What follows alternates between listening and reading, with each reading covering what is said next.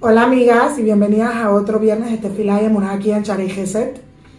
En la parashá de esta semana nosotros encontramos el difícil episodio en el que los hijos de Aarón mueren. Nadab y Abihu traen un corbán, un incienso que no fue pedido en el Beit HaMikdash y la Torah nos cuenta que cuando el fuego bajó del cielo consumió también a Nadab y Abihu y los dos fallecieron. Y hay muchas ideas en la Torah de por qué esto sucedió, qué fue lo que hicieron mal, si era porque eran demasiado elevados, si es que hicieron algo que no debían hacer. Y nosotros vemos que automáticamente cuando esto sucede, Moshe se acerca a Aarón. Dice Midrash, Aarón estaba llorando y Moshe le dice que está escrito en la Torah que Dios le dijo a Moshe, y santificaré mi nombre a través de ellos que son cercanos. Y en ese momento Aarón, dice la Torah, Vaidom a Aarón, y Aarón hizo silencio. Y dice, sintió automáticamente consuelo por Moshe. Hizo silencio, ya no tenía por qué llorar. Entonces tenemos que entender qué es lo que, tiene, qué es lo que está sucediendo. ¿Qué quiere decir que Moshe le dijo a Aarón, Dios se va a santificar por aquellos que son más cercanos a él? En cierta forma es como si nos estuvieran diciendo que Nadab y Abihu estaban en un nivel inclusive superior a Moshe y Aarón. Y Moshe entendió esto. Y en cierta forma Moshe sintió tristeza, porque él pensó que él era el que era cercano a Dios y Dios iba a santificar su nombre por medio de Moshe. Pero luego se dio cuenta que él no fue el que fue escogido para esto, sino los hijos de Aarón. Pero ahora, a nuestro punto de vista, como nosotros lo vemos, Nadab y Abihu fallecieron, murieron, una muerte difícil, fue algo difícil para todo el pueblo judío. Pero cuando Moshe lo explica, dice, no, tú no estás entendiendo. Sí, fue difícil, pero es la mayor santificación del nombre de Dios. Ellos fueron escogidos para traer este mensaje a este mundo. Y es aquí algo impresionante. Nosotros vemos el mundo con lentes muy limitados, con prescripción muy limitada, en la cual nosotros tratamos de entender todo a través de nuestro intelecto. ¿Qué hace sentido? ¿Qué no hace sentido?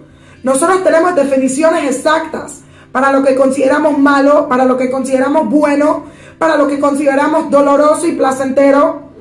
Y muchas veces esa, ese intelecto que nosotros tanto alabamos y esa capacidad que nosotros tanto pensamos que nos permite existir es exactamente esa capacidad que nos limita y que nos bloquea, porque nos impide ver las cosas de un punto de vista superior, de un punto de vista divino. Vemos todo como seres humanos limitados en el que pensamos que entendemos y llegamos a conclusiones en el que pensamos que estamos teniendo la conclusión correcta. Y sin embargo, era exactamente lo opuesto que Dios nos quería enseñar. Y por lo tanto, Moshe nos enseña algo impresionante. Todos nosotros queremos vivir una vida en la que hagamos Kiddush Hashem. Pero el Kiddush Hashem no siempre se ve de la forma en la que nosotros queremos verlos. Muchas veces pensamos que tenemos que hacer ciertas acciones, que tenemos que tener cierto estudio, que tenemos que tener cierta elevación. Pero a veces Kiddush Hashem viene por medio de las cosas difíciles en nuestras vidas. De cómo nosotros lidiamos, de cómo nosotros lo pasamos.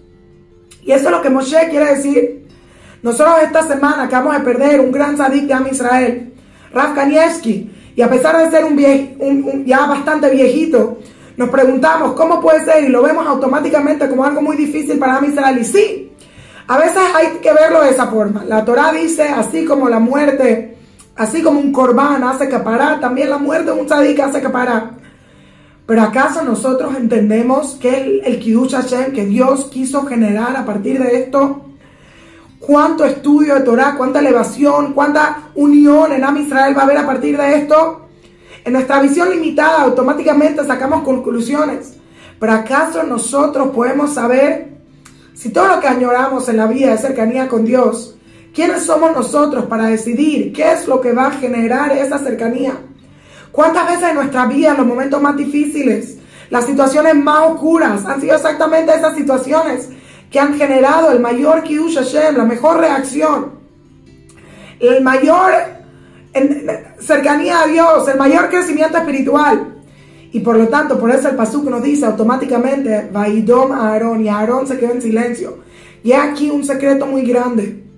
Cuando nosotros hablamos, el habla, a pesar de ser nuestro medio número uno de comunicación, el habla también es limitada.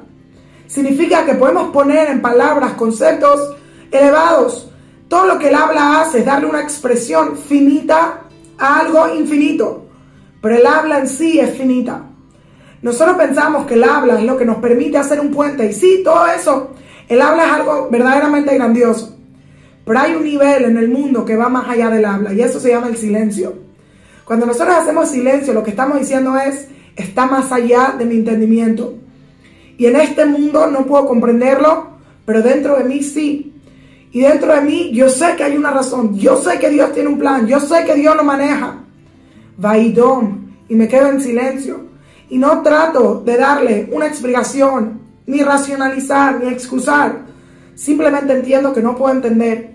Y entiendo que no tengo palabras para expresar ni lo que siento, ni lo que capto, ni nada de lo demás.